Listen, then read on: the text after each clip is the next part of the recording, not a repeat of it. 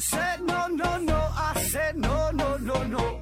You say take me home, I said no, Perignon. You said no no no, I said no no no no, no no no no.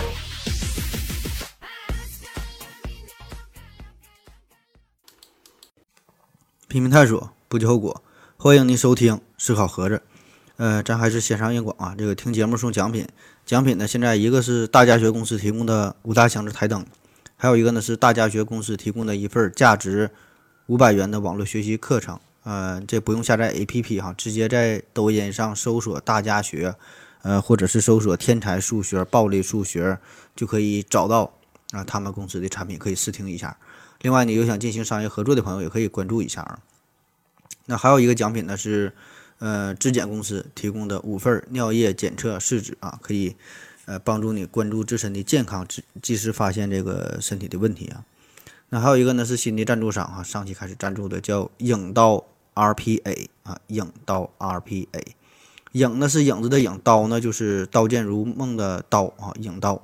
这是国内非常优秀的 RPA 软件啊，有些朋友可能不太懂啊，你不是这领域的，你也你也不用关心这个事儿了哈。有有有需求的朋友啊，可以联系一下影刀 RPA，它这个软件功能非常强大，易学易用，能够模拟人工操作，处理有逻辑、有规则的这这这些电脑的工作哈，就可以解放你的双手啊。欢迎大家呢积极参与抽奖活动。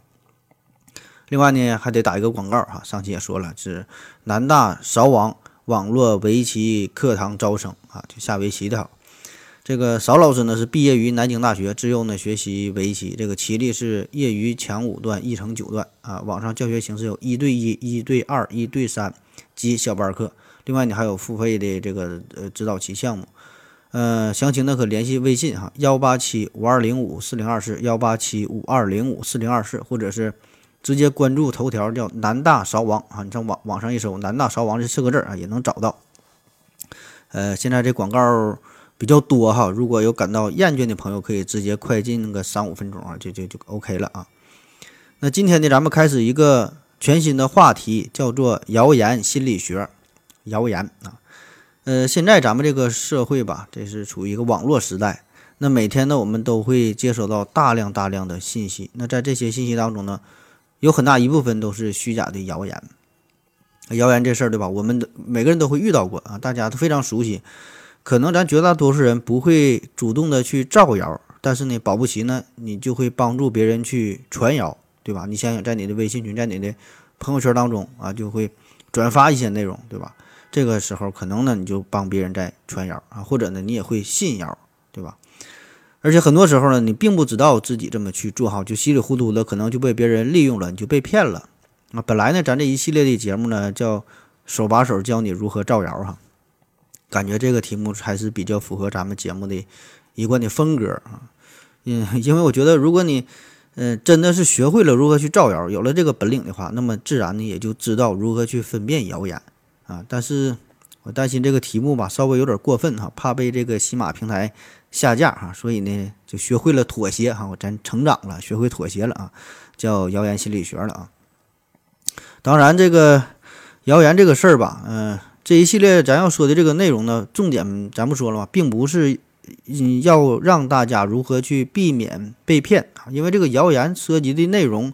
太广泛了，对吧？政治上的、经济上的、呃，时事的、生活的、健康养生的、明星八卦的啊，各种各样的这个谣言，而且呢，每天都会有新鲜的谣言出炉，对吧？所以你想用一期节目来辟谣，这也不现实。呃，所以呢，咱的重点呢，还是从呃心理学上，啊，从这个角度呢来分析一下谣言这个事儿。那么先大致说一下这些这一系列的内容哈，包括。呃，造谣啊，传谣啊，信谣，再到辟谣，这这这四个主题，嗯，就说一说这谣言是如何形成的啊，如何传播的，然后又如何起作用的，呃，咱们更加着重的就是从这个心理学上加以分析哈。那么，如果这个事儿你能听明白了，那以后呢，自然就会很好的可以分辨谣言，呃，可以避免自己上当受骗啊。那咱先说说为什么很多人热衷于造谣哈？为什么喜欢造谣？呃，造谣这个事儿吧，它分三种类型哈。第一个呢是利益驱动型，第二个呢是心理驱动型，第三个呢是无意义的造谣。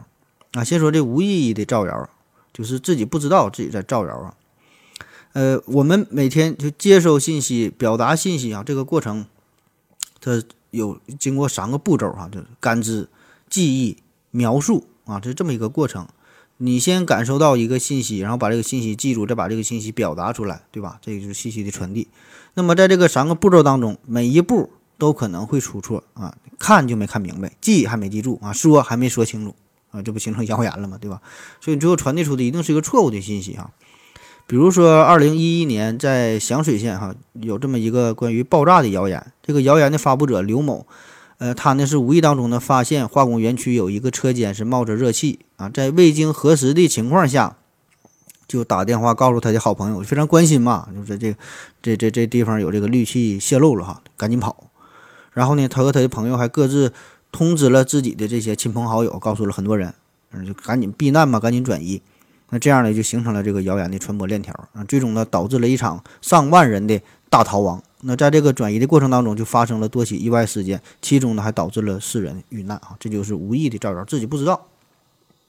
第二种呢是利益驱动型啊，这个好理解，目标很明确，就是为了获取利益造谣。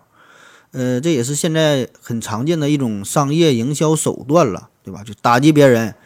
然后呢，就是为了促进自己的产品的销售吧。就比如说这家包子铺说对面那家包子铺说他家这都是用的用的老鼠肉哈做的包子。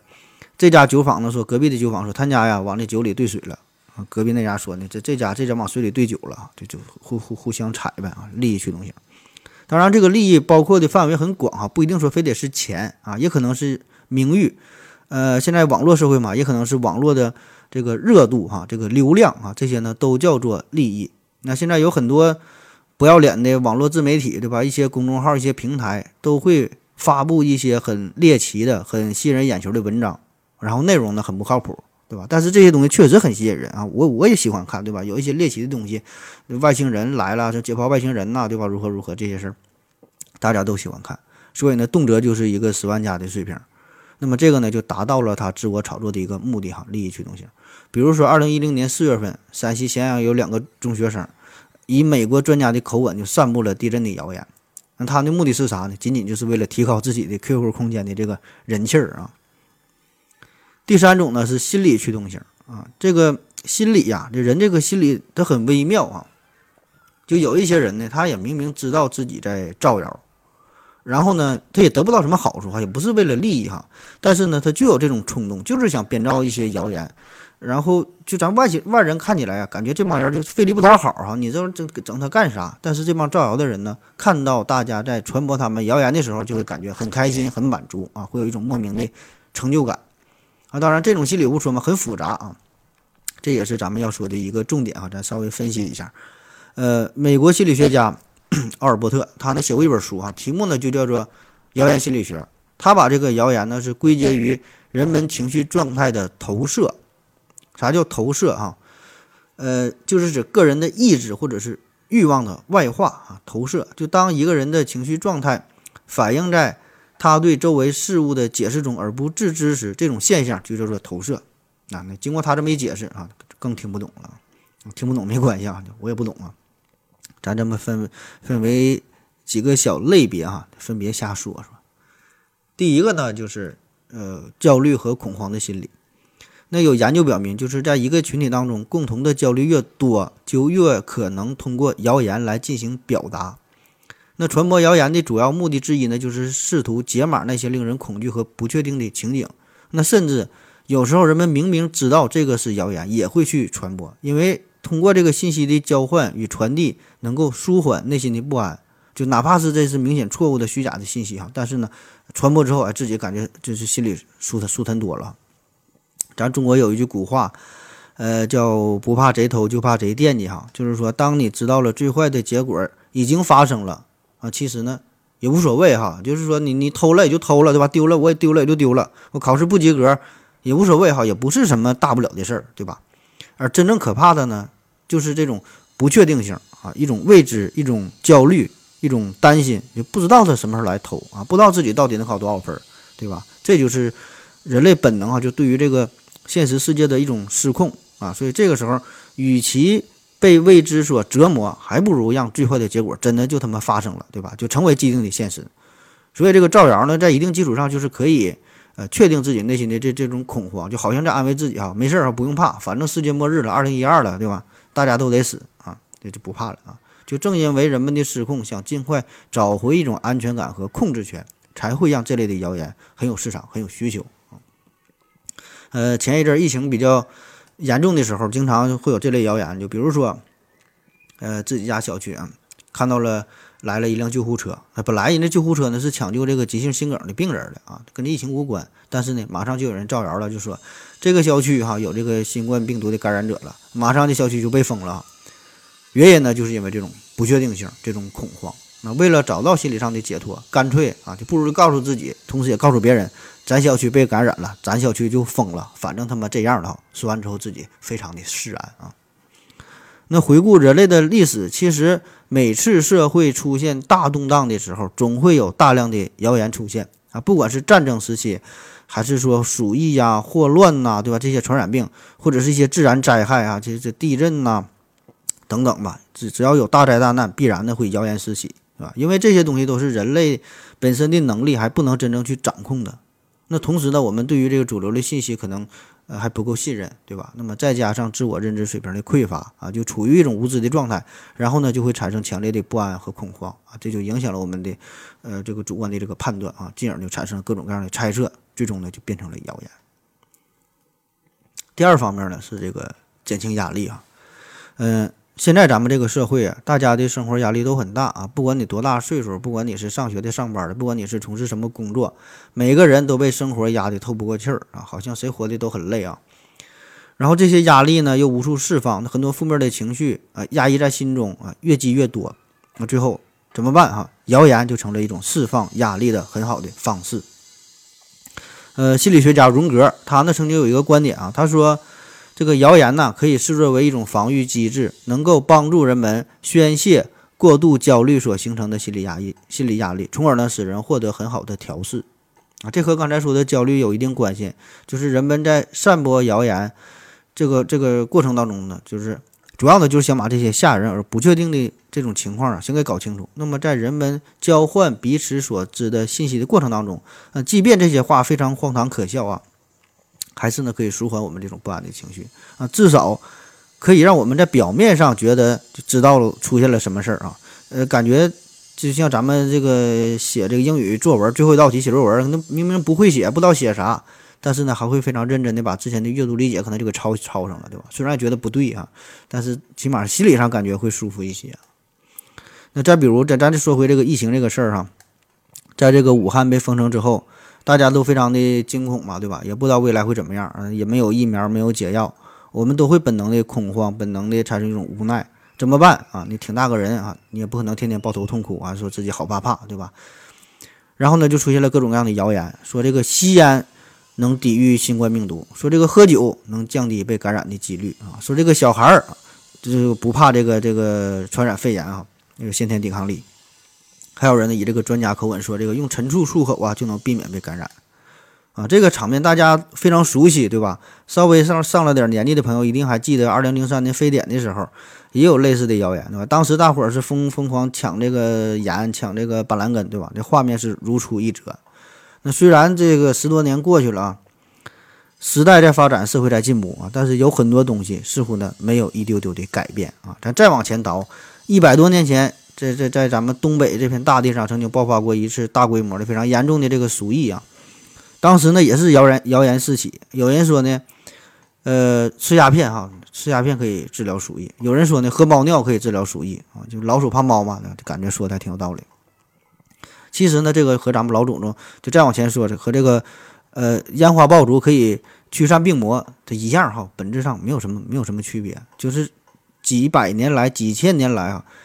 这么过来的，这个这个背后的逻辑都是一样的啊！你看现在不管是什么疫情啊，但凡出点事儿，都会祭出板蓝根呐、威西啊、白醋啊，对吧？这万能的这老三样万能神器，呃，感觉这就像咱看那个僵尸电影，对吧？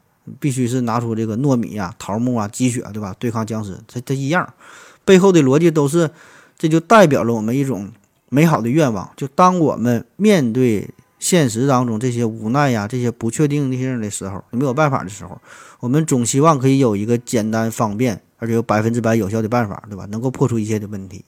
啊。当然，很多时候自己也知道这个是假的，没有用哈。但是呢，感觉你说出来了，就可以释放一定的压力啊，或者说咱起码可以把这种紧张不安的情绪传递给别人，对吧？那么自己也就轻松了不少。叫独乐乐不如众乐乐，对吧？同理，独怕怕不如众怕怕，对吧？能看到你家邻居也跟着你提心吊胆、惶恐不安、惊慌失措、心有余悸的样子啊，自己也就放心了啊。第三个呢是发泄啊，发泄，呃，这个和减轻压力有点像哈，但是还不完全一样。就咱现在咱咱说这个每个人生活都过得不太如意嘛，对吧？对社会会产产生种种不满的情绪，都想要发泄一下，找不到发泄口啊，怎么办哈？造谣。嗯，而且你造谣的好处就是啥？可能呢不会受到太严重的制裁和处罚，虽然。有这个法律说什么传播转发五百次啊，如何如何？但是现在好像这个事儿必须必然还是个案啊，少数。嗯，改革开放以来吧，我国的经济是高速的发展，那么人们的日子啊过得是越来越好了啊。同时呢，也暴露出了一个严重的问题，就是贫富差距这个事儿，对吧？一一一部分人先先富起来，那后后后来这部分人呢一直没富啊。那特别近些年来，我国的基尼系数持续呢是超过了零点四哈这个国际警戒线。那么，面对贫富差距的现状，很多人就会产生官官相护啊、官商勾结呀、为富不仁呐，对吧？等等这种仇富仇官的这种心理。然后呢，你又很难去打破这个阶级固化啊，你就是在最低这个等级，你也爬不上去。那现在呢，就连唯一的最后这一条这高考的逆袭之逆袭之路也变得非常的崎岖，对吧？你学习，有些人也学习，人家还有更好的教育资源，对吧？所以你很难逆袭。或者呢，有一些人他本能的，就是存在各种偏见啊，就是对社会各种制度就是不满意啊，就感觉就全世界就都欠他似的。那么这种矛盾长期积累之后啊，得不到有效的排解和疏导，怎么办哈？造谣啊！一旦碰到了合适的导火索，呃，就社会上出来点事儿哈，他就会发泄出来，甚至呢敢公然去挑战这个权威啊，以此呢表达了对官对官员呐对。富人呢，呃，对整个社会的不满和仇恨啊，就是有点想要报复社会的这个这个这个意思啊。比如说前几年有这样的谣言，说这个中石化盖新大楼嘛，人家这个大楼这个吊灯这一个灯啊一千二百万，那背后的原因就是说大伙对中石化不满，对吧？再比如说汶川地震的时候，有谣言说这个马云啊为汶川地震捐款一元钱，这是为啥？就马云太有钱了嘛，仇富嘛，就故意讽刺他、侮辱他呗，说他捐了一块钱。再比如说杭州富二代飙车案，呃，有谣言说呢，说这个当时这个飙车案的这个被告人被捕的时候是替身，人富二代早跑了，用的是别人啊，所以呢，经常会有这种仇富的这这这种网络的谣言，因为这些谣言听起来非常过瘾嘛，对吧？就满足了我们这些穷人的种种的幻想，借此呢，表达了一种仇富仇官的心理。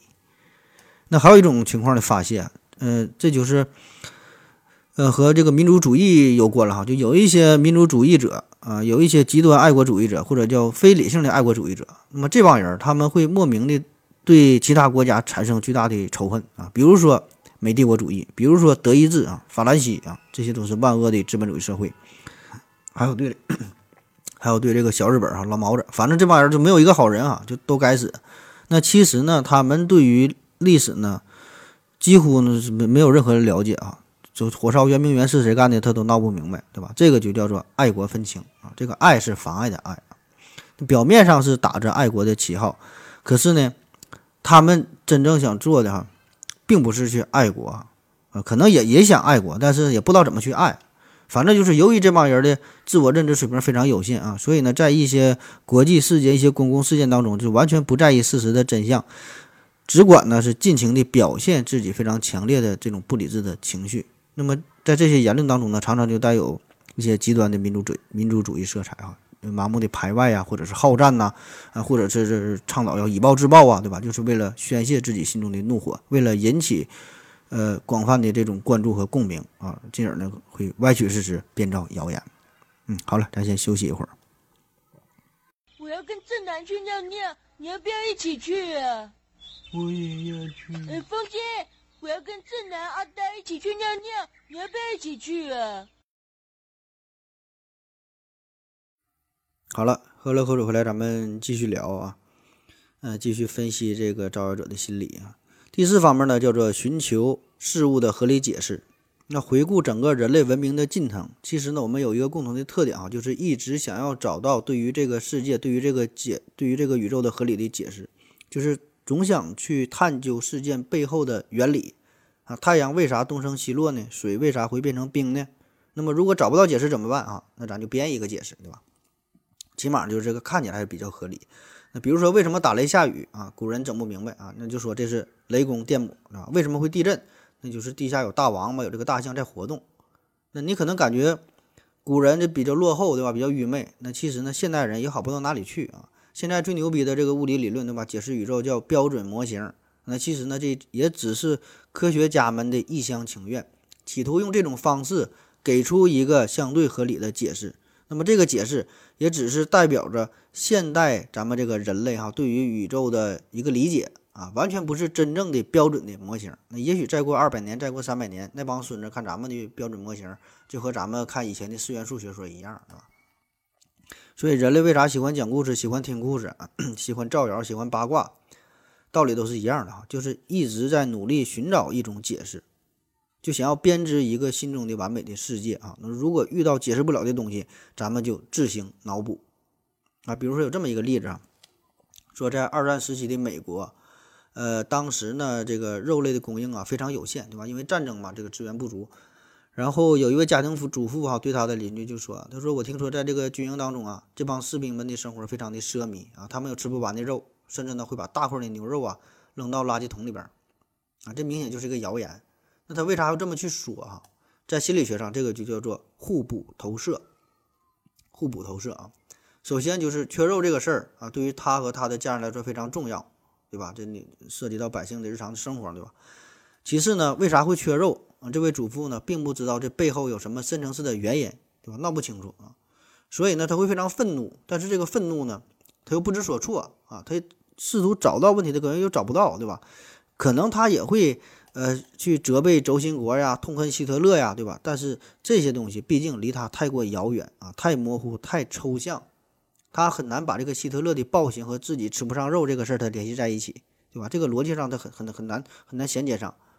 然后呢，他本能可能对这个战争非常的讨厌啊，再加上他对这个军队可能有一些偏见，也许呢还听说，在这个军营当中呢有一些军官非常腐败，对吧？这些事儿就联系在一起了。然后呢，他就把自己的这个物质的匮乏和军队的这种不满的情绪结合在一起，让这个军队呀为肉类的短缺背了黑锅。对吧？这样就得出了一个完美的解释，哎，自己觉得很有道理啊！我吃不着肉，我就赖你啊！谣言也就诞生了，这就叫互补投射。再比如啊，呃，我接触过的例子哈，就是大家知道我是一名医生嘛，就是经常会有一些患者啊，就问我说：“这个小伙子，啊听说医生收入挺高哈，你一个月能挣多少钱啊？”特别是一些上了年纪的大妈，就非常好奇，非常关心这事儿啊。但是你说收入这个问题，他非常敏感。对吧？这很不方便说，你不管挣的多挣的少，他都不方便说，都不好意思，都不愿意告诉别人，对吧？所以遇到这个问题呢，一般呢我就随便一说哈，你我说一个月能挣个两三千块钱啊，然后大妈非常不信，对吧？你一个外科医生，虽然是泌尿外科医生，也不可能挣这么少啊。你说实话，到底挣多钱？然后我告诉他，一个月能挣个六七十万吧。然后上去呢，给我嘴巴子，可能说哪他妈能挣这么多哈，吹牛逼啊！然后我就大妈，那那那您您说，您说我这一个月挣多少钱合适啊？然后他想了想说，我觉得你一个月差不多能挣个一万多块钱儿。哎我马上伸出大拇指啊，太厉害了，大妈，太太厉害了，说的太准了，我一个月正好挣一万二啊。然后大妈呢就笑眯眯的看着我哈，心中就露出了露出了这个个心满意足的这个微笑哈。那关于收入这个问题，就是大妈向我提问哈，看似在向我提问啊。其实呢，他在他的心中已经有了一个预设，他并不是想要得出一个答案哈，他想要听到的是，一定你的回答要跟他的心中的预设一样才行，就是你回答的这个数得跟他这个数对上，那才行。如果你回答的不对，那一定是你有问题啊，人家的这个预设不会有问题啊，他只是想从侧面验证一下再比如说啊，各位这个男性同胞们听好了，就是如果你的女朋友或者是你的老婆征求你的意见，就说我这个衣服好不好看的时候。你一定要说好看，啊，他并不是想真正的想要征求你的意见，他只是随便一问哈，这只是他的心中他一定是喜欢这个衣服，他才会去问你，呃，只是想从你的嘴中说出这句话，就是说你觉得好看，然后他才买哈，就给给给理由哈。你你你还真正还给什么建议，给什么意见啊？傻乎乎的，颜色搭配不好啊，面料不好，如何如何哈？被傻了哈。第五方面呢，是为自己找借口啊。比如说你去这个火车站想排队买车票，然后看到这个人呢非常多啊，不想排队对吧？这么多人的你就想插队，这时候你就要找借口了。注意啊，这个借口分两种，一个借口呢是骗别人的啊，这个借口很容易说啊。比如你就说吧，我着急赶火车，时间来不及了，对吧？我我这明天着急工作啊。大伙儿帮帮忙，一般这个时候呢，可能你也就买了，就完事儿了。那还有一个借口，这个借口呢是要骗自己的啊，这个借口就很难，因为你知道自己并不着急赶火车，对吧？你只是单纯的不想去排队啊，这个就让这事儿让你心里非常非常难以接受，对吧？你非常内疚啊，对吧？你你怎么骗自己啊？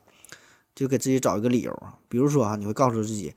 我之所以不想排队啊，是因为这个窗口的工作人员干活太慢了啊，像闪电似的，工作效率非常低，对吧？所以呢，这事儿不怨我，对吧？他这么慢，他是浪费大家伙的时间，所以呢，这样就把自己的错误归因于别人啊，也就形成了谣言。然后呢，你和你的朋友可能在以后聊天的聊天的时候。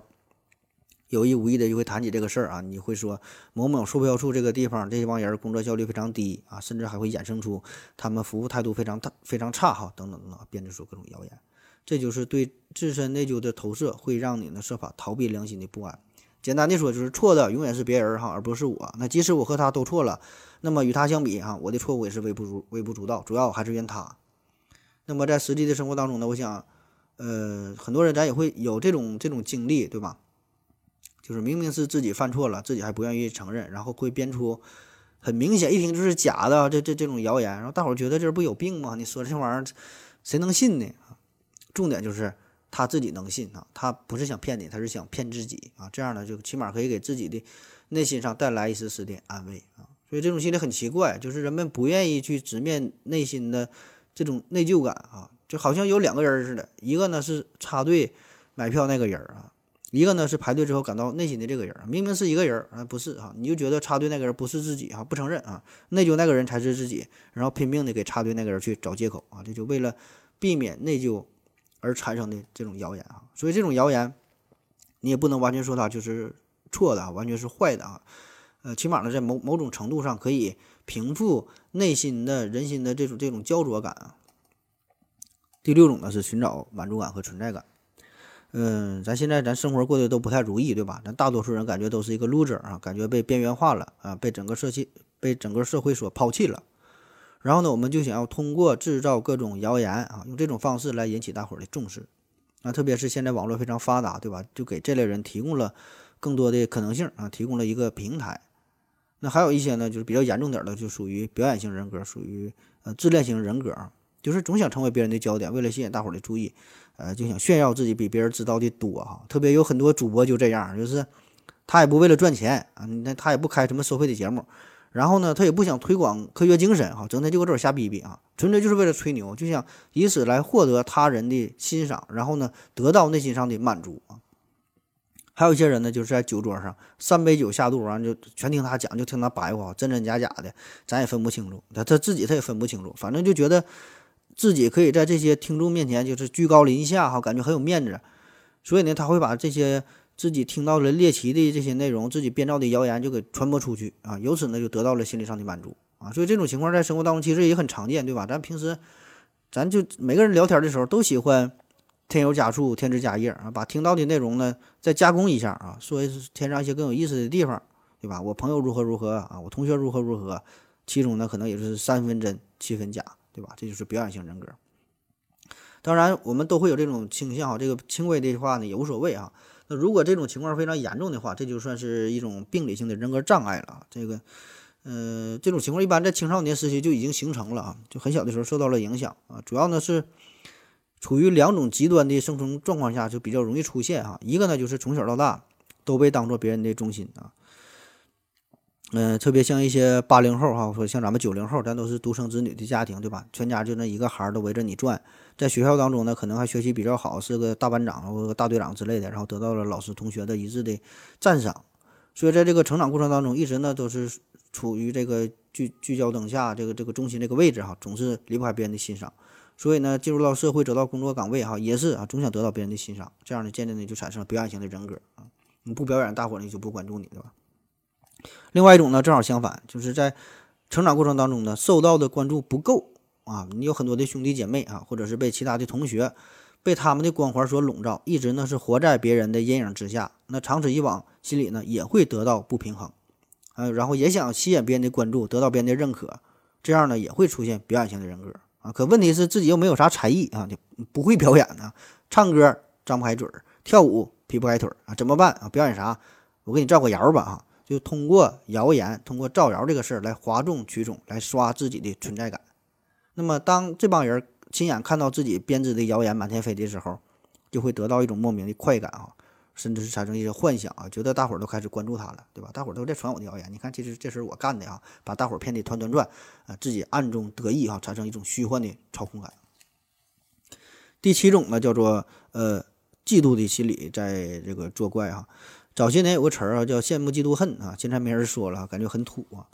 就是这帮人呢，见不得别人过得好啊，别人学习成绩好，别人工作业绩好就不不行啊，别人买车买房了，很来气啊，就是暗中造谣啊，学习成绩好已经作弊了，那么有钱一定不是好道来的啊，散布各种谣言。虽然自己得不到什么好处，但是呢，就想通过这种卑劣的手段来诋毁那些优秀的人，诋毁那些进步者啊。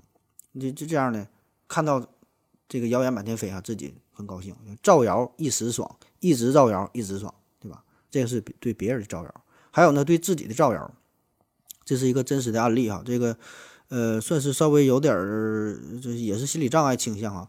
呃，说有一个初中生，这个家里的生活条件一般，然后呢，当他看到很多同学，人家家长带着满世界的旅游去玩儿，对吧？非常羡慕嫉妒恨，自己又去不了，只能在家弹玻璃球，怎么办？造谣。啊，对自己造谣，说上周末哈，我我爸妈带我去了趟欧洲啊，欧洲十国游哈，周五去的，周六就回来，欧洲十国游啊，玩可开心了。第八方面呢是蓄意的破坏心理啊，呃，这就是有着非常强的强烈的目的性啊，就想破坏这造谣。那当前呢，我国是处于改革深化期、社会转型期，改革发展当中一些深层次的问题和矛盾吧，开始逐渐的浮现出来。而此时呢，公众的焦虑心理、对抗情绪、激进的思想也开始呃日益呈现。那么，当出现一些突发的公共事件的时候，有一些人啊就会怀着恶意伤害他人或者想要制造混乱的心理，在网络上宣泄私愤、捕风捉影、无中生有、制造谣言。那么这样呢，就给当事人造了造成了非常严重的精神的伤害，从而呢也是威胁了社会的稳定啊。比如说有这么一个典型的案例：二零零九年保定的爱滋女事件啊。这个谣言的制造者呢，就是为了实现报复的目的啊，对这个当事人进行恶意的诽谤，追人家女孩没追成功啊，说这个女孩有艾滋病，还和上百个人睡过觉啊，这就是社会内部的蓄意破坏。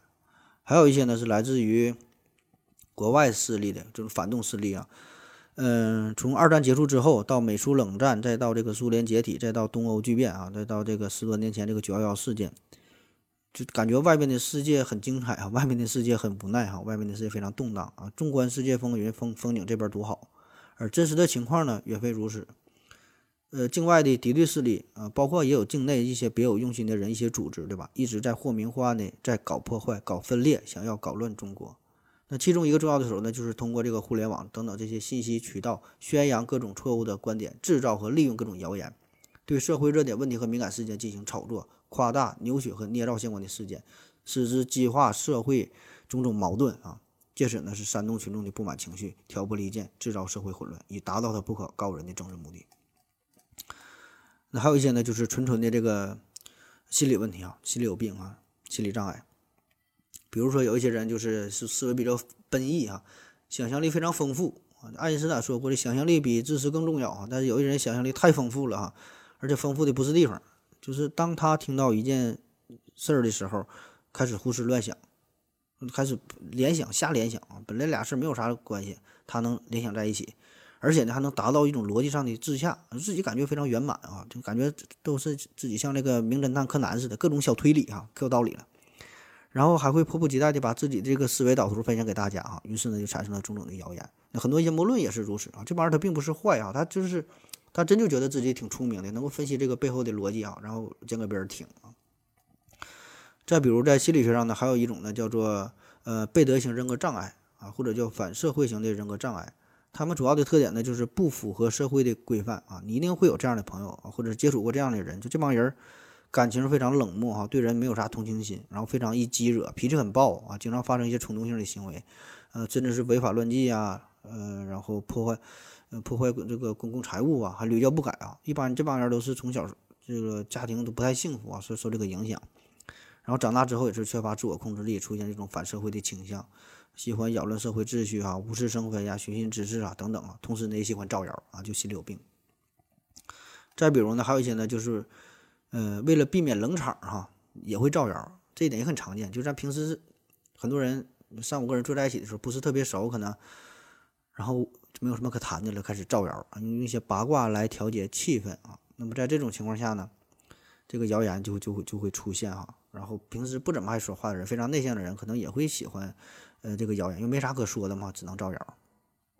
当然，这个造谣的心理远不止以以上这些种，对吧？各种谣言心理也不是泾渭分明的。谣言这些谣言呢，往往是基于多种心理因素共同作用的一个结果。那么在实际的情况当中呢，这个谣言的动机它并不是单一的哈，很多都是综合在一起的。呃，无意的这种认知偏差呀，潜在的心理障碍呀，包括利益的驱动啊，哎，这些综合在一起，交织在一起，共同作用才出现了这么多的谣言。好了，咱们再休息一会儿。我要跟正南去尿尿，你要不要一起去啊？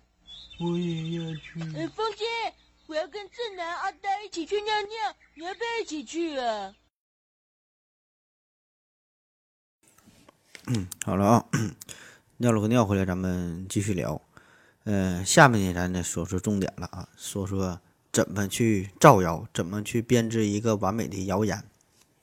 那造谣呢，有一个官方给出的公式，叫 rumor 等于 importance 乘以 ambiguity 除以嗯 critical strength 啊，翻译过来就是这个谣言的杀伤力啊，等于信息的重要程度乘以信息的模糊度，再除以公众判断的能力啊。有很多朋友留言就是非常迷恋我的英文发音呐，这个呃，确实我是在美国呀，在英国都有。呃，长期的居住史，所以这个发音比较地道啊。嗯，rumor 就是代表这个谣言的杀伤力，importance 啊就是信息的重要程度哈，重要性。嗯，ambiguity 啊就是模糊度，然后呃，critical sense 啊公众判断力啊。那么结合这个公式呢，咱们从以下这几个方面呃展开说一下哈，就是说怎么制造一个好的谣言。第一呢就是。呃，这个叫信息的重要程度，就是你说的这个谣言，大伙儿呢得关心啊，大伙儿关心。那什么样的信息才能引起公众的注意呢？大伙儿才会关心呢？哎，自然是大伙儿平时接触最多的，对吧？这个东西大伙儿最关心。平时咱每天接触的衣食住行，对吧？这些事儿啊，老百姓生活相关的。所以，为了使这个谣言广泛传播，引起。恐慌，那么谣言必须要贴近百姓的生活啊，比如说关于食品安全的问题啊，关于食物相克的问题啊，大伙儿很关心啊，什么豆腐和蜂蜜不能一起一起吃，对吧？土豆和香蕉不能一起吃，牛肉和红糖不能一起吃啊，海参和鲍鱼不能一起吃啊，这这个我觉得是真的，对吧？因为贵啊。再比如睡眠的问题啊，大伙儿都得睡觉啊，睡觉时啊，这三样东西一定不要放在身边啊，睡觉前一定不要吃这三样东西。啊，大伙儿很很很很很有兴趣，就去打开去看啊。再比如和咱们日常相关的什么，呃，各种电子产品的辐射呀，什么 WiFi 的辐射呀，蓝牙的辐射呀，对吧？空气质量的问题呀，呃，水质安全的问题呀，啊，和这个运动健康相关的啊，跑步前吃它等于自杀，跑步后吃它等于自杀，他不知道吃啥了就自杀，因为就这些。这个文章啊，拿出来你一看，就咱们正常的思维，一般听说或者是看到说，每天跟你息息相关的这些东西可能存在危害的时候，那么你的第一反应就是这个东西我们如何去避免啊？如何避免这些伤害，对吧？这是一种本能的反应，而不是说理智的分析说这个信息的真假，对吧？就不管真假，我就我我我先躲避它啊，这是正常的思维。所以这么多年哈，我我看到的一篇很靠谱的与这个饮饮食有关的相生相克的文章，说这个鸡蛋不能和它一起吃，否则无异于自杀。打开页面一看哈，就仨字哈，敌敌畏哈，说的真他妈对啊。第二方面呢，就是这个负面的信息更能吸引人啊。刚才你看咱说这些谣言，如果你仔细听的话，它有一个共同点，就是这些东西都会影响我们的健康，都会给我们的生活带来负面的影响啊。这个我并不是说刻意的去呃收集这些谣言哈，归纳出这些负面的信息，就是虽然也有。呃，类似于，比如说说什么一天吃一个苹果让你多活十年哈，一年一一一一天吃一个鸡蛋让你多活十年，也有这样的谣言啊。但是啊，这种谣言就是正面的、积极向上的哈，就让你让你多活的这种比较比较少哈。呃，反倒是就是给咱们带来威胁的哈，给你带来伤害的啊，负面的信息，这种谣言更多啊，这种谣言传播的更广。呃，北爱荷华大学的心理学教授叫做海伦·哈顿，他就他就说过，人类往往呢是更加重视于负面的消息，这个呢是，呃，也是有进化程度的这个意义，就是如何避开猛虎的知识啊，要比发现一片野花地的新闻更重要，对吧？这能让你活下去，对吧？躲避危害，你才能活活得更好。那么这种负面消息呢，也不只是关系到我们每个人自己的生活啊，对于别人的生活也是如此啊。我们也关心别人的这个负面的信息，比如说啊，这个关于娱乐明星的消息，对吧？咱咱咱一定是喜欢看某个明星出轨了啊，某个明星出车祸了，某个明星溺水了啊，反正某个明星他就死逼了，对吧？或者是某个明星同性恋，哎，反正就是这些不太好的事儿，对吧？几乎没有谣言。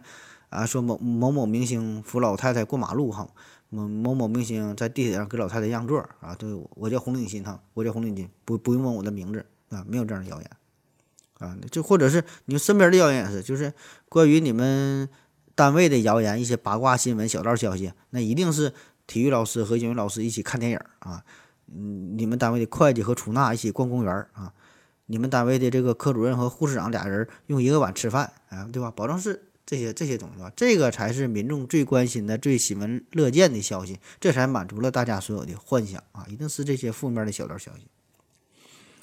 那好了，说完了谣言的重要程度，咱们来说说这个呃谣言的模糊度。啥叫模糊度啊？所谓的模糊就是大家对事件的真相知之甚少，不知道到到底咋回事儿啊？就像刚才说的，牛肉和红糖啊不能一起吃啊，到不到能到底能不能一起吃，咱也不知道。对吧？反正他说不能一起吃，可能在身体内发生什么化学反应了，产生什么东西啊，导致什么反，这这不懂哈，大伙儿弄不明白。再比如说什么 WiFi 信号对身体有没有辐射，同样咱也不知道，对吧？你没人研究这东西，专业性太强。还有关于什么明星的隐私生活，这些东西离咱们都太过遥远，对吧？咱也不知道这个明星们生活啥样，谁跟谁谁又又又又搞一起了，咋回事，吧？就非常模糊。那最典型的就是关于这个转基因的话题。转基因啊，这个专性特别强，大伙儿谁也闹不明白，特别的模糊。然后呢，每天咱又得吃饭啊，对吧？转基因的食物又离不开，所以这个东西又重要又模糊啊。所以关于转基因的这个这个谣言这个话题，从来就没停止过。再比如，咱还说这个新冠病毒这个事儿，对吧？呃，疫情当中，大伙儿都关心这个病毒啊，非常重要啊，关系到每个人的身体健康。同时呢，新冠病毒。对它的研究呃知之甚少，对吧？你别说咱整不明白，钟南山他都没整明白，对吧？呃，这这起源搁哪来的？然后怎么传播的？怎么防控，对吧？有什么解药？整不明白啊，模糊度很大啊，所以这个谣言关于疫情的谣言传播非常容易。当然这个事儿也很无奈，对吧？嗯，因为啥？你这种对于一个问题，你要想研究明白，你必须得是专业人士，你得搞这个东西啊。但是大伙儿。咱们这平民老百姓又不是专业人士，没有这个能力，没有这个精力，没有这个时间，也没有这个意识啊，去对每一条信息进行核实，都做不到。所以呢，咱多数人的想法就是抱着这种宁可信其有，不可信其无的心态，所以呢，就把这些所有这些消息无差别的进行转发啊，进行评论啊，就促进了这个这个谣言的传播。当然，在这个传播过程当中，咱就说了嘛，发现了你内心的苦闷。然后呢，寻求到了一种自我的安慰，对吧？达到了一种心理上的快感。呃，下一个这个，呃，制造一个完美谣言的一个重点啊，就是利用同情心啊，同情心。你同情心利用好了，瞬间就能引起大小大伙儿的这个共鸣共鸣啊。比如说这个二零一六年，在网络上，呃，曾经有这么一个一个一个谣言哈，一个说法，说这个六小龄童的春晚节目被毙了。六小龄童啊，就是扮演那个孙猴那个人哈，噔噔噔噔噔噔噔的哈，那孙猴。那你说六小龄这个这个是孙猴啊，这可是咱七零后、八零后、九零后对吧？好几代人共同的记忆。所以说你春晚你把这个节目毙了，那自然是引起了大家伙的不满啊，引起了大家伙的关注，对吧？那无数人都强烈的要求让这个六小龄童，呃，重返春晚舞台。那毕竟这《西游记》这是伴随着咱们童年的成长，对吧？那咱们对于这些老艺术家呢是有着无尽的感情。那看到他们，仿佛就看到了咱们这个小时候看到咱们的童年。你你你春晚，你说把这节目毙了，那不就是毙了咱童年的偶像？那能干吗？对吧？瞬间就引起了公愤。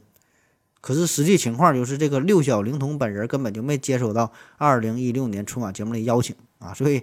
这这节目必不必两说哈，这根本就就没邀请过，根本就没让他上啊，所以这个谣言就是利用了大伙儿的同情心啊。类似的哈，还有这样的文章啊，也是就前一阵咱就说这个疫情这个事儿，疫情期间嘛，对吧？叫共克时间啊，抗击疫情，然后呢就有这样的文章疯狂转载啊，说转发哈，给我转发，这个这个房东给我免租啊。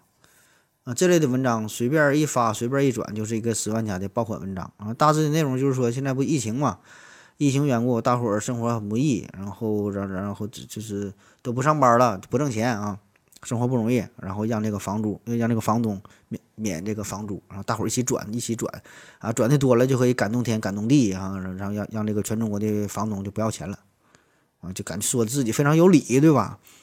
啊，下边还得有这个高赞的留言说的，哎呀，你这个房东现在都是一个鸟样，都一个逼样，对吧？这个免租是不可能的，天下乌鸦天下乌鸦一般黑啊！这帮房东们他们非常坏啊，他就吸血鬼，恨不得榨干我们啊！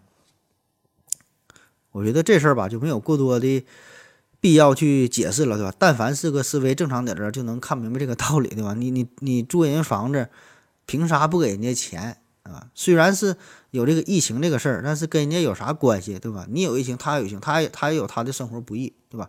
也许哈有一些少数的房东不要你钱啊，那是人家做好事不留名，但是你不能要求大家都这么去做，对吧？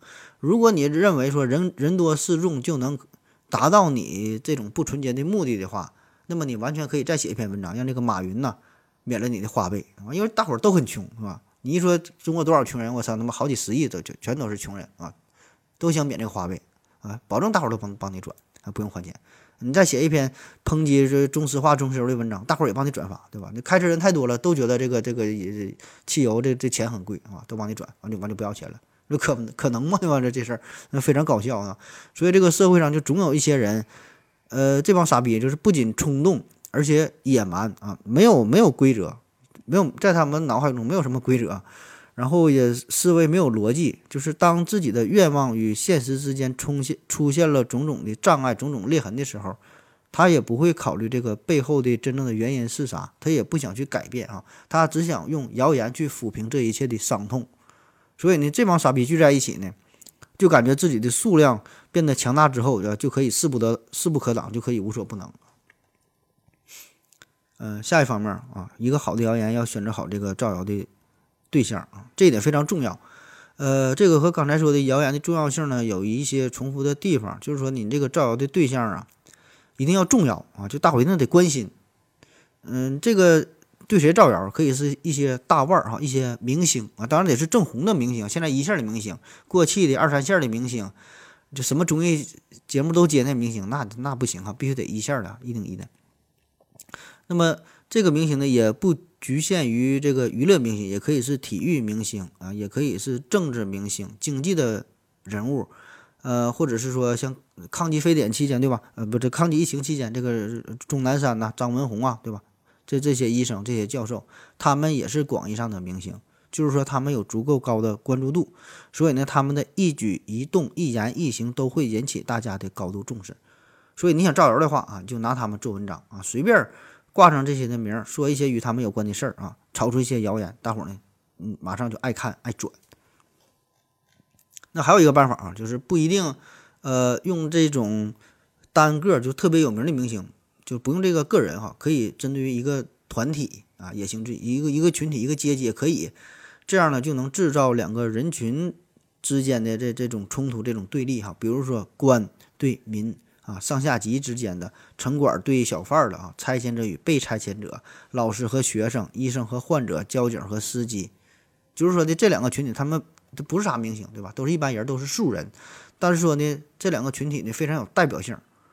而且呢，我们每一个人几乎呢都会处在其中一个群体当中，对吧？因为你就是民啊，你就是司机啊，你就是患者啊，你就是学生啊，你就是个小贩，对吧？所以这些事儿呢，你自然也会很关心啊，也很敏感。那其实，咱说所有的冲突啊，核心的问题，你看说的这几类人，那不都是强与弱的这个对峙嘛，对吧？那其实回顾人类的历史，咱说看各种小说、各个电影，对吧？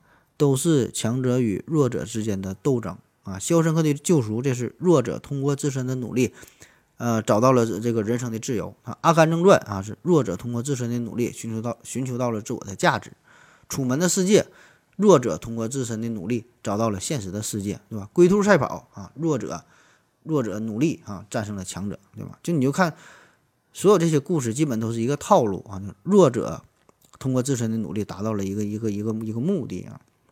所以这个谣言的内核也是如此啊，也是强与弱的对立，然后然后弱者想要战胜强者，弱者战不了战胜不了强者，我就给你造谣，对吧？所以这个谣言呢，啊，其实也是表达了弱者心中一个美好的愿望。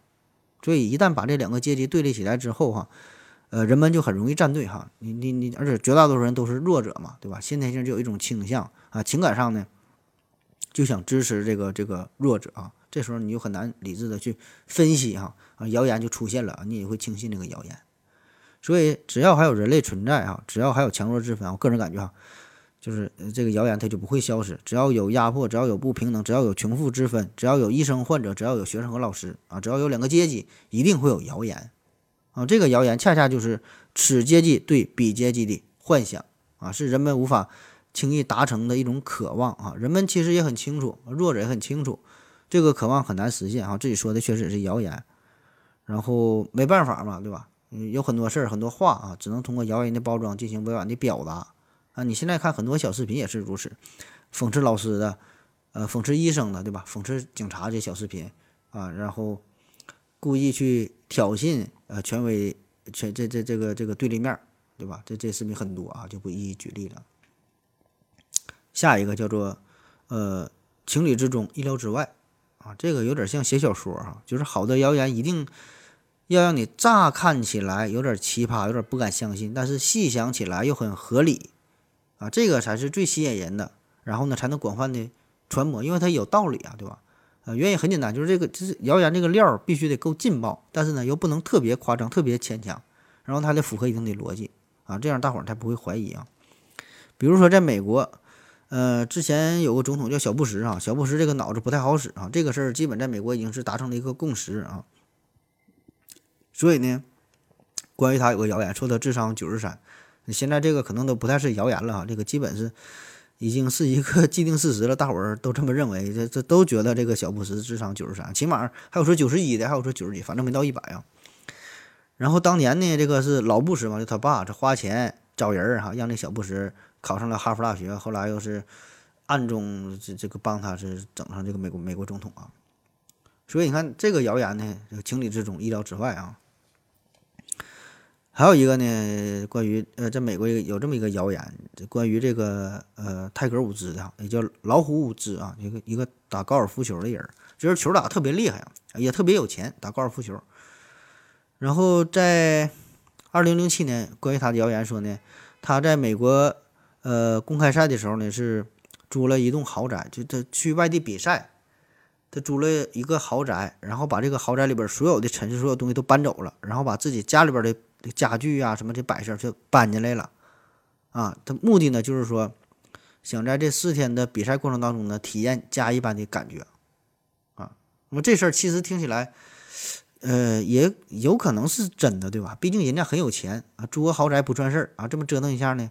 找个搬家公司也不算事儿，对吧？就想体验一个舒服的生活啊，所以呢，这个穷逼们一定会相信这个事儿，就是安慰自己，对吧？有些人的世界咱也不懂啊，可能人家真就这真就这这这这这么过了。再比如说这个日本的福岛事件，就是核泄漏嘛，然后非常严重的污染了周围的这个海域啊。然后当年就有谣言嘛，说的你看这个核泄漏之后，海水啊、洋流啊，对吧？整个这个海域都被污染了，咱们的海域也被污染。嗯，就说所以咱们这个盐来自于大海嘛，海盐嘛，对吧？也被污染，所以大伙儿马上抢盐，抢盐，把盐囤积起来，对吧？你以后再买盐就被辐射了啊。那么这个解释表面表面上看起来也很有道理，对吧？你确实你说你这核泄漏了，海水被污染了，你这盐不也被污染对吧？说起来很有道理啊。当然还有另外一个版本的解释，就说这个吃盐呢可以防辐射哈。嗯，当然这就属于这之前说的模糊性的范畴，大伙儿谁也谁也不懂啥叫辐射哈，吃盐到底能不能防防辐射，有什么科学道理哈，咱也整不明白。下一个要点呢是找到合适的群体啊，找到合适的群体。咱现在每个人嗯，起码都得有个三五个微信群，十个八个可能都有吧，对吧？都有自己的微信群、工作群、朋友群、呃，游戏的群，很多啊。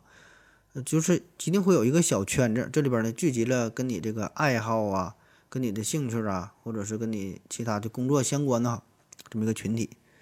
那么，想要编织一个完美的谣言，就要针对于一个合适的群体啊，因为但凡是一个群体，他们一定是有某个共性，大伙儿才能聚在一起，对吧？那么这个共性恰恰就是这个谣言最有针对性的地方啊，从从这地方入手啊，找到一个合适的突破口，这样这个谣言自自然就可以。很好的传播开来，而且这个微信群，任何一个小群体嘛，它都是一个相对比较封闭的空间，大伙儿呢是置身于一个相近的看法之中啊，大伙大伙聚在一起对吧？有相似的看法，没有什么反对的意见，哎，越说越有道理啊，所以呢就更容易强化原有的观点，所以呢，如果啊，你你你这个谣言没选对研究的对象啊，比如说你在一个研究东京热的这么一个微信群当中。大伙儿热烈的讨论这个电影的拍摄手法，然后你造谣啊，你你说这个 NASA 在土卫十上面发现了液态水哈，考虑可能有外星人的存在，往里一发，保证没有人看，对吧？或者你在一个科普群当中说是造谣，说这个苍老师啊死了，苍老师死了啊，大伙儿呢也不会理你啊。嗯，下一个重点叫科学性，科学性，这对于。一个成功的谣言来说，这科学上是必不可少的，特别是现在咱们社会普遍都有点科学素养。那么，在咱们大多数人的意识当中，谣言为啥叫谣言？为啥叫谣言？就是因为它不科学，对吧？所以才谣言啊，看起来很假。所以呢，如果一个谣言它能非常的隐蔽，它能用呃科学性啊伪装自己，披上科学的外衣，看起来很科学，哎，那它就能很好的传播。其实这个事儿吧，也是咱们做科普节目一个很无奈的地方啊。其实咱们科普节目很多时候就是披着科学的外衣，其实没干科学的事儿啊。或者说这个科普节目本身它并不是很严谨的。呃，很多时候咱们做节目讲讲讲一些公式啊，讲一些原理呀，呃，经常用到比喻啊。呃，说这个黑洞啊像一个巨大的磁铁，不管什么都吸进来，光也跑不出去，如何如何。讲什么量子纠就量子纠缠呐？说是像一副手套，一打开，什么左右手什么互相呼应啥的啊？这个例子其实绝大多数都是很不负责任，甚至说完全错误的，你知道吧？就是根本他跟这个你举的这个东西跟人跟人这个道理没啥关系啊。所以说这个它只能叫做科普，跟这个科学基本是不沾边儿。那么上学的时候咱也学过，说这个什么原子原子核结构类似于。呃，太阳系的这个结构，呃，其实这个说法十分不严谨，对吧？它它只能说是在一定层面上，呃，便于人们的理解，便于人们的记忆啊，但是跟真实情况差的非常非常多啊。所以这个其实很多谣言也是如此啊，他造谣他也是抓住了这一个特征，呃，有的时候呢，利用一些比喻呀，呃，利用一些拟人呐，利用了很多的修辞手法啊，就看起来很科学，其实可它根本不是这么回事儿啊。比如说说这个食物相克这个事儿，说这个大虾和维生素 C 不能一起吃啊，吃完中毒。你说这个事儿呢，是不是谣言呢？它确实是个谣言，但是呢，它背后呢也有一定的科学道理，就是确实在这个理论上，这二者一起吃的话会产生一种毒物，就是三价的砷啊，就是砒霜，咋发生反应产生砒霜了？你看砒霜那不是毒药吗？对吧？所以很很有道理啊，所以虾不能和这维生素 C 一起吃，对吧？这个虾。它是还有一种这个浓度很高的这个无价砷化合物啊，对于身体本身是无没害的，但是这个维生素 C 会把这个五价砷变成三价砷，那个砒霜嘛，引起中毒啊，致命。说的很有道理，很有很有很很有科学精神。但是说再仔细研究一下，问题就是说，你虾里边所含的这个砷，绝大多数都是稳定的有机砷啊，这是没有毒的啊。无机砷的含量不到百分之四啊。所以说这这点东西跟这个维生素 C 反应的话，就是你真想靠吃大虾和维生素 C 自杀的话，你就想死的话，那你这一顿饭不吃个三五百斤，不吃个千八百斤的大虾，我估计你是死不了啊。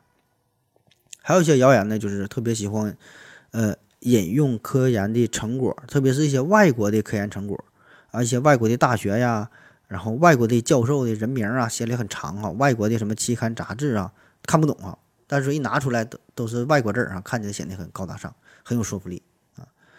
还有一种比较常见的说法，就是引用一些专业的词汇啊，大伙儿也是看不懂，哎，那就觉起来，嗯，看起来觉得很科学啊。比如说啊，科学研究表明啊，中国人的胃中普遍都存在 HCl 啊，这是一种腐蚀性很强的呃强酸，所以说以此来证明中国的食品安全堪忧。那就废话，HCl 盐酸嘛，对吧？正常的胃酸当然主要成分它就是盐酸啊，但是让他这么一说哈，感觉就就像咋回事似的。还有一个非常狠的一个一个一个段子，就恶搞这个水呀，水哈，水水生命之源嘛。然后呢，他不管水叫水啊，他管水叫一氧化二氢啊。当然你要这么叫也行，对吧？这确实。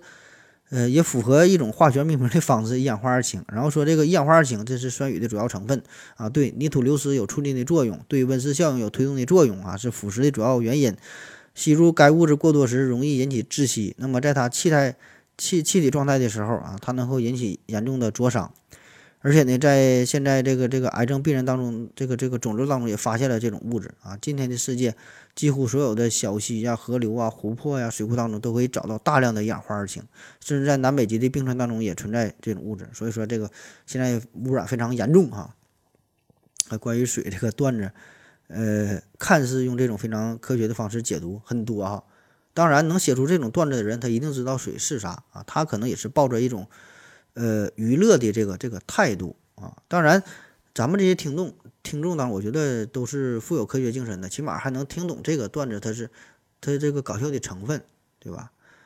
可是非常遗憾的就是，虽然有人把这个当做娱乐的段子来讲啊，但是绝大多数人，我觉得可能百分之八十九十的人，把这个东西他不会看出是段子啊，他看到一氧化二氢的时候，他第一反应就是感觉这是一种有害的化学物质。这可能也是人的一种本能的反应，就是咱上学之后，经过了这么多年的教育哈，但凡是夸看到一种什么化合物，一氧化二氢，什么什么二氧化碳，就就这个名的时候，就觉得它是一个有害的东西啊。这也是没办法哈，这个知识水平受限嘛，所以呢，就导致这类的谣言是层出不穷。呃，比如说还有这么一个段子，说这个叶诗文呐，呃，游泳那个人哈，就呃啊，就是跳水那个人啊。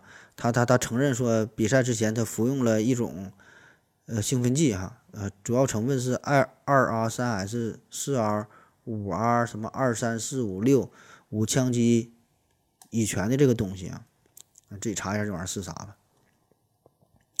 然后下一个更狠一点进阶版本啊，也是与这个科学有关的科学谣言，就是引用假文献和假术语啊，比如说在网上有这么一个文章，也是一个谣言啊，说这个。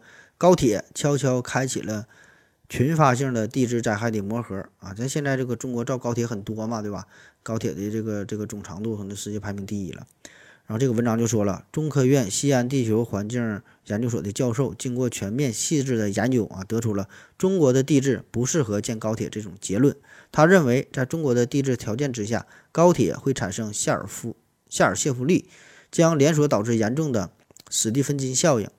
从而引发群体性的地质灾害，啊，你听这个，这这是给你讲的哈，头头是道啊，像那回事啊，什么什么什么什么夏尔夏尔谢夫利哈，史蒂芬金效应哈，你上网一查，全全是虚构的，就像咱之前说的福尔弗雷沃尔鱿鱼一样哈，听着跟真事儿了。你上网一查，根本就就没有这个解释啊，全假的啊。但是问题就是，这个东西你上网稍微一查一搜就能知道这个是假的，但是哈。绝大多数人并不会去，呃，搜索一下这个东西。就是说，当他们看到自己看不懂的这个内容的时候，他首先会觉得是自己的知识水平不行，对吧？就是你讲的这东西太专业，一定是因为我水平不行，我看不懂。所以呢，正是利用了就是人们这种呃相信这种就看起来很科学，而懒得自己动手亲自去验证这个特点，所以呢，有很多很多这种科学的谣言，就看似很科学的谣言，这这破绽非常明显啊，但是仍然能流传很广。就是说，你如果你愿意的话，基本与科学有关这个谣言，你上网一搜。百分之百你都能看出其其中的这个破绽，就非常非常的明显。但但是大伙儿很遗憾，就是没人没人去查这个东西。再说一个更进阶的版本，就是呃用看似科学的方法去证明哈，进而去传播谣言，然后你还无法反驳啊。这个这这个确实专业性很强啊。比如说在网上有这样一个文章，我之前好像我也讲过，就是说这个圆周率啊不等于三点一四一五九二六五三五八九七九三等等啊。这个这个我们被教科书骗了，圆周率等于四，然后他还能给你一个证明，呃，具体证明的呃这个过程我就不跟你说了，大伙儿可以看一下节目下方的介绍啊，就是这么一张图，你这个图一看，基本就能看明白啊，很容易理解，而且感觉人家说的确实很有道理啊，这个就是用到了这种看似科学的，但实际上错误的方法进行了证明，呃，这类的谣言也很多啊，就是。呃，用到这种与数学啊、化学啊、生物啊、物理啊跟这些有关的，然后特别是有一些人一知半解啊，就是感觉自己挺懂，其实他不懂啊。然后有一些人以为自己很出名，以为自己脑瓜很好使、很好使的人，然后看个看到这些东西非常喜欢嘛，然后然后就转发，然后就想证明自己很聪明，自己证明自己很牛逼，然后就帮助了这个谣言的传播。呃，下一方面是权威语气哈，权威语气就是一个好的谣言，一定要用这个权威的语气来发布啊。当然，咱们绝大多数人咱都是平凡人，对吧？你你也你也不权威，你你照样没人去听啊。那怎么办啊？你可以挂上名人的头衔啊，白岩白岩松说，鲁迅说啊，莫言说，你不管你想说啥，你就。一定用上某某专家，就是特别有影响力的人物，用他们嘴说出来，那话呢就不一样了啊！这样你的谣言基本就成功了一半儿啊！比如说前一阵这个，呃，疫情比较严重的时候，谁最火啊？钟南山啊！所以你就伪装钟南山，钟南山说啊，钟南山院士建议用盐水漱口可以预防病毒啊！钟南山院士说，喝点陈醋啊可以抵抗新新冠疫苗。你看说完，这个真事儿一样，对吧？然后呢，咱大伙儿呢也是不喜欢复杂的推理啊，大伙儿知识水平确实有限，咱也不懂啊，所以呢，钟南山很有名啊，这种以名人的口吻说出来的话，基本很快大伙儿就相信了，很快就接受去传播了。还有一个办法呢，就是呃，可以引用名人名言来造谣啊，断章取义，就是说这个专家确实说过一段话，但是呢，人家只是。呃，说了其中的一部分，就是用这用这一段话，可能是在举例子，或者是后边还有一个转折，明白吧？前面是个铺垫，后边还有转折，然后呢，你可以截取其中的这么一小段啊，表达出一个完全相反的意思。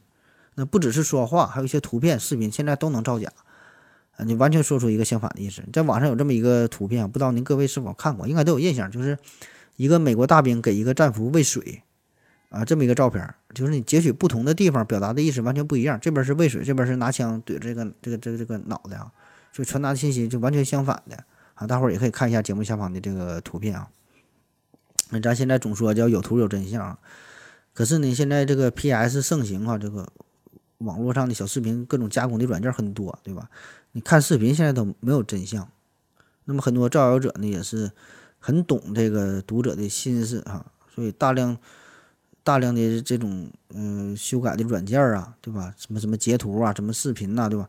一一顿给你瞎整，然后再加上大字号的加粗的字儿啊，醒目的标题，这样就加深了大伙儿错误的记忆。嗯，下一条哈叫呃简洁啊具体，就是好的谣言一定要简洁具体。大伙儿可以听听下面这几个谣言啊，比如说啊，吞下肚子里的口香糖要花七年才能排出体外。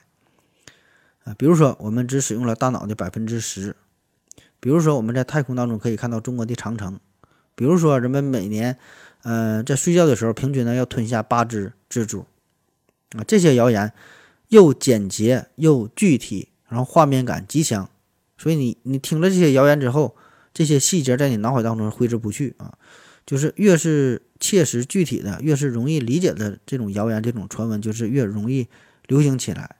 那复杂的观点，大伙儿听不太懂，这些呢就是很很难以传播。那很多综艺节目当中都有都有，就是一个游戏，就是传声筒嘛，对吧？传话哈，四五个人、五六个人站在一起，呃，第一个人听了一大堆话往往下传。那基本啊，这种游戏就前两三个人就把这个信息就传的已经是面目全非了，对吧？很搞笑啊。但是有意思的是啊，重点就是第二个人把之前的第一个人啊说的这个信息进行了错误的理解和加工之后。他可以得出一个相对简洁具体的内容，然后这个他加工之后的传递的这个内容，就是很容易的传给了第三个人，再传给第四个人啊，一直到最后一个人啊。也就是说，从第二个第二个人开始，他就是错的，但是他能把这个错误的信息很好的传递下去，这个就是谣言的魔力啊，就是非常的简洁，非常的具体，非常符合人们的想象啊。一个传一个，后边传他就他就不错了啊。下一个重点啊，这好的谣言一定是呃要难以证伪的，这这这这最后一个小话题了。这个和一些这个阴谋论的观点有点像啊，就是很多的谣言呐、传说啊、阴谋论呐，就咱们一看起来吧，感觉非常的疯狂，非常的不靠谱，可是呢，仍然会有很多人去信，然后你又没有办法去说服他啊，根本的原因就是他他没法证伪，就是你觉得他很假，但是你没有理由。啊，没有证据说明它是假，就没法证伪。比如说这个尼斯湖水怪这个事儿啊，你不能证明尼斯湖水怪不存在，对吧？你不能就像你不能证明上帝不存在一样，是吧？无法证伪啊，这个是问题的关键。就是呃，尼斯湖水水怪这事儿，你现在咱主流的理解啊，主流的解释不是说嘛，就是当地为了振兴旅游业。然后假扮这个水怪，然后虚假的宣传，让大伙儿都到这会儿来看，都玩嘛，对吧？为了赚点钱，整尼斯湖水怪。可是呢，仍然会有人说，呃，这个湖这么大，这么多的水，对吧？你不能证明这个里边没有水怪，所以我说这个里边有水怪，对吧？所以你想彻底推翻他的这个理论很困难，对吧？没法证伪。所以一个谣言，他他要想成功的话，他就是。必须是难以证伪才行啊，否则是大伙儿直接拿证据给你推翻了，就就就没法传开了。当然，这个难以证伪这只是一方面哈，真正好的完美的谣言，还得能做到就是有一些可验、可检验的证据，就是谣言当中的某些元素在被歪曲之后，又能为它增加一丝的可信度。就啥意思哈？比如说，呃，上世纪九十年代在旧金山流传着这样一个谣言。说呀，某个饮料公司他们是支持三 K 党啊，美国三 K 党啊，一个相对比较邪恶的组织吧。啊，具体名字、具体这个什么饮料饮料公司就不说了。那么，为什么说这个饮料公司支持三 K 党？就是他们公司生产的这个饮料啊，里边贴的这个标签，你转过来一看，里边有个圆圈，圆圈里边有一个大写的 K 啊，就代表三 K 党嘛。然后大伙都想试验一下，这不是谣言吗？咱验证一下是不是真的呢？买这个饮料。一看一找，真有这个字母 K，啊，本来这是一个谣言，哎，这就又从一个侧面印证了，对吧？变成变成一个一个一个事实。和实际情况呢，这确实有个 K，为啥有 K？因为这个字母 K 就代表了嗯，closer 啊，closer 这个单词，就是这啥意思？就是表示这个饮料啊是符合犹太教教义的食物啊。这很多饮料、很多食品都有这个标记，就证明这个。犹太教教义的这个成员可以吃这个东西，就有点像咱们这个清真食品一样，对吧？就是比比如说这个这个牛肉啊，上面就有这个就清真食品啊，清真呃有特殊信仰的人可以吃这个东西，就是就是这么一个标识。当然，我倒觉得这个可能是这家公司故意释放出的一个谣言，就是一种呃营销的手段吧啊。好了，今天节目就这样，感谢您收听，谢谢大家，再见。